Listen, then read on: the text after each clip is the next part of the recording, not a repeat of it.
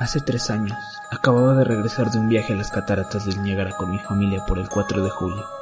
Estábamos exhaustos luego de conducir todo el día, así que pusimos a las niñas en la cama y nos fuimos a dormir. A las 4 de la madrugada me desperté con la idea de que mi esposo había ido al baño. Aproveché para jalar las sábanas, despertándolo en el proceso. Me disculpé y le dije que pensé que se había levantado de la cama. Cuando me vio, Suspiró y retiró sus pies de la orilla de la cama tan rápido que su rodilla casi me tiró. Me agarró y no dijo nada. Y luego de ajustar mi vista a la oscuridad por medio segundo, fui capaz de distinguir qué causó la reacción.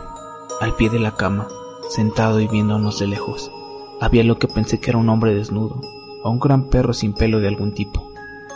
Su posición era perturbadora y no natural, como si hubiese sido arrollado por un auto. Por alguna razón no sentí miedo, sino preocupación por su condición. Hasta ese momento estaba bajo la asunción de que debíamos ayudarlo. Mi esposo estaba viendo sobre su brazo y la rodilla, doblado en posición fetal, ocasionalmente viéndome antes de regresar la mirada a la criatura. En un movimiento veloz se arrastró hacia nosotros, a un lado de la cama, hasta quedar a poco menos de 30 centímetros del rostro de mi esposo. Por medio minuto, en silencio, solo le observó. Se levantó y corrió hacia el pasillo en dirección al cuarto de los niños. Grité y fui tras él para detenerlo y evitar que los hiriera. Cuando llegué al pasillo, la tenue iluminación era suficiente como para verlo agachado y jorobado a unos seis metros a la distancia. Estaba cubierto de sangre y tenía Clara, mi hija. La arrojó bruscamente y huyó por las escaleras cuando mi esposo le disparó con su arma desde la habitación. Una herida atravesaba el pecho de Clara y con esfuerzo se mantenía consciente. Llamamos por una ambulancia e inútilmente tratamos de detener el sangrado. Mi esposo maldecía iracundo y lloraba descontrolado. Presenciar la vida de mi hija terminar me tenía paralizada y escuchar los lamentos de su hermano menor ante la situación fue insoportable. Sin darme mucha oportunidad de reaccionar, mi esposo tomó a Clara y la llevó a la camioneta. Desesperado por la ausencia de ayuda, la encaminó él mismo al hospital. Estoy segura de haberla escuchado decir, él es el rastrillo, en una débil y esforzada voz previa que dejara la habitación. Impactaron violentamente contra un camión de carga que frecuentaba la ruta de nuestro pueblo. Murieron casi instantáneamente.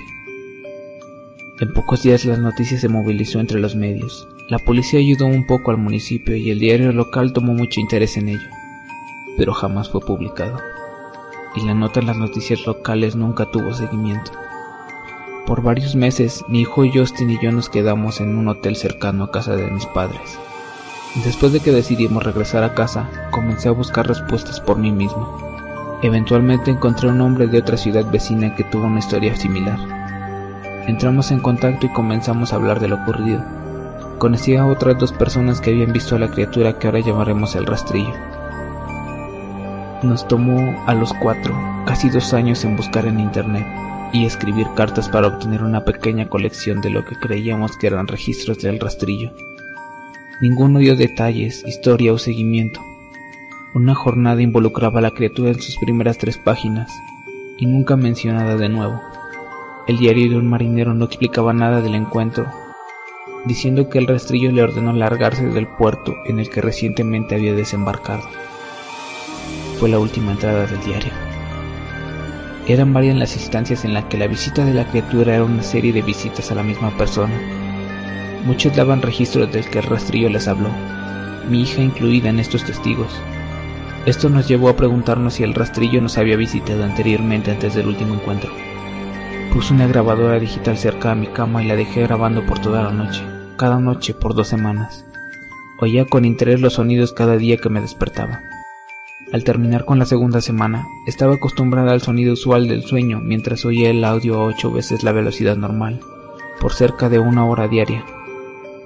Casi a finales del primer mes oí algo diferente, una voz aguda, estridente. Era el rastrillo. No pude escucharlo lo suficiente como para transcribirlo. No había dejado que nadie lo oyera. Todo lo que sé es que lo oí antes y ahora sé que habló cuando estaba sentado frente a mi esposo.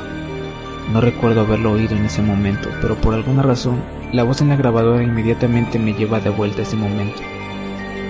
Los pensamientos que debieron pasar por la mente de mi hija me hicieron enojar. No he visto el rastrillo desde que arruinó mi vida. pero sé que ha estado en mi habitación mientras dormía. Sé y temo que un día despertaré para verlo de pie, con su mirada puesta sobre mí.